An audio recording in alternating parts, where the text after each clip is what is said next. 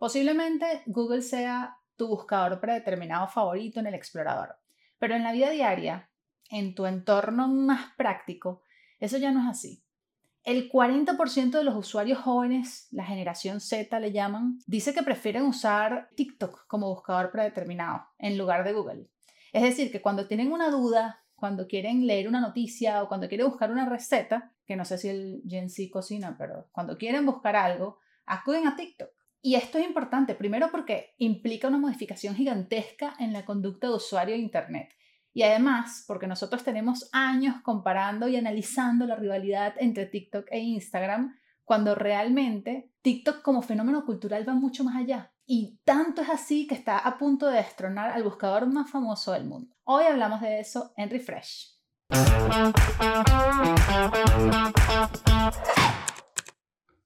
Hola, ¿qué tal? Yo soy Marjorie Haddad. Bienvenidos a Refresh, un podcast de Whiplash cuya misión principal en esta vida es mantenerte al día con todo lo que sucede en Internet.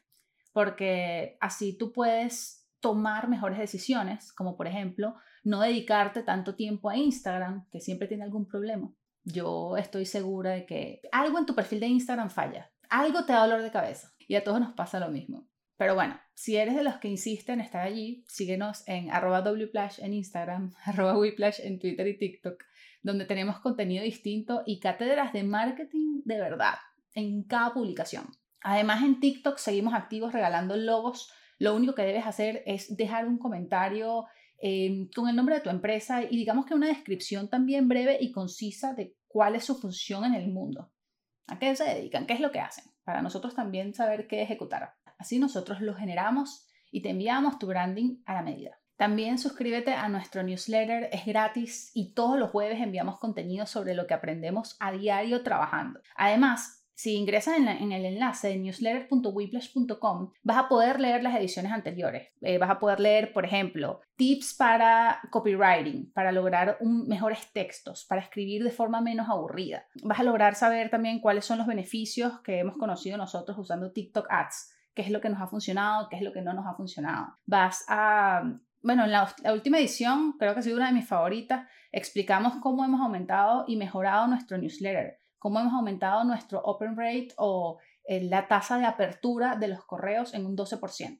Entonces, básicamente toda esa información llega condensada los jueves a tu bandeja de entrada. Nosotros lo que hacemos es crear ir probando y si no funciona, te enseñamos cómo hacerlo con lecturas cortas y bastantes dibujitos que lo hacen todo más agradable siempre. Ahora, entrando ya en el tema, hace unos días el mismo Google reveló los datos de un estudio, de una investigación interna que hicieron, en donde explican que casi el 40% de la generación Z prefiere buscar en TikTok e Instagram antes que irse a Google Search o a Google Maps. Y esto es un poco extraño porque la naturaleza de esta plataforma china, hablando de TikTok, no tiene nada que ver con las funciones que ofrece Google, pero por alguna razón los jóvenes se sienten más cómodos usando TikTok para realizar sus búsquedas. De hecho, yo de verdad doy fe como usuaria que el motor de búsqueda de TikTok es muy poderoso. De verdad segmenta, ubica, categoriza bien la información. Y en Instagram, que bueno, su buscador es completamente inútil, pero agregaron esta nueva función de mapas en donde los usuarios están buscando por allí sus lugares favoritos y esto les permite también tener acceso a su perfil, ver qué está publicando los usuarios sobre ellos y hace que todo sea una experiencia como muy práctica. Pero lo que realmente me parece curioso de todo esto es que cuando yo leí la información, me hice consciente de inmediato cómo eso me sucede mucho a diario. Si yo quiero buscar una información específica sobre no sé, la Primera Guerra Mundial, voy a YouTube. Si quiero averiguar información sobre una noticia, voy a Twitter. Si necesito una receta o si quiero conocer un restaurante o si quiero buscar un review de algún producto, me voy a TikTok directo. En lugar de acudir a Google, en donde en un inicio pues, sería todo mucho más fácil, ¿no? Porque tú introduces el nombre, aparece toda la información, en teoría, incluyendo reviews, la dirección y me explica también cómo llegar utilizando Google Maps. Y estuve analizando cómo todo eso responde de alguna forma a nuestra costumbre de inmediatez y a esa necesidad que tenemos de eh, ubicar y consumir contenidos cada vez más visuales. Porque si yo ingreso en Google, ok, hago clic en el enlace que me interesa, acepto las cookies, cierro esa publicidad que no me permite leer nada y tengo que bajar por lo menos tres o cuatro párrafos hasta el punto en donde el redactor decide hablar sobre el titular que yo busqué, porque Google está un poco infestado de clickbait, que es esta práctica en donde usan titulares escandalosos para atraerte eh, con un texto que, bueno, al final el contenido no tiene nada que ver. En cambio, cuando busco en TikTok, en Twitter o en YouTube, no solo tengo la información de forma muy rápida y directa, sino que además me entero de todo lo que la gente está hablando sobre ese tema.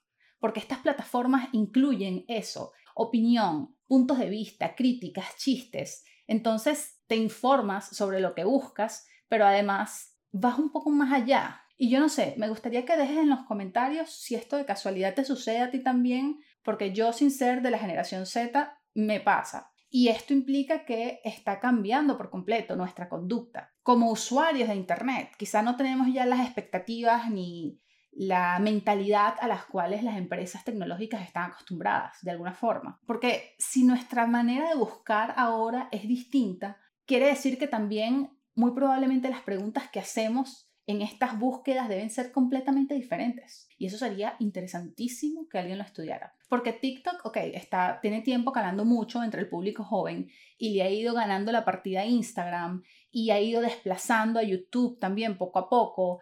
Em, y ambas plataformas han tratado de imitarla con los Reels y con los YouTube Shorts respectivamente. De hecho, si le damos un vistazo a la versión china de TikTok, se parece muchísimo a YouTube, la versión del explorador. Entonces es lógico que haya una competencia directa entre Google y TikTok, entre estas dos compañías. Pero nadie se esperaba que Google como motor de búsqueda se viera realmente afectado por esto. Porque no solo se trata de una amenaza a una función particular, sino que es algo que afecta a toda la empresa. Recuerda que al final todos sus productos giran en torno a los servicios de Ads y AdSense. Y estos servicios dependen totalmente de las búsquedas en Google. Una empresa que prácticamente no ha tenido competencia en los últimos 20 años. Pero bueno, obviamente esto no implica que Google va a desaparecer de ninguna forma, pero sí refleja que tiene que cambiar.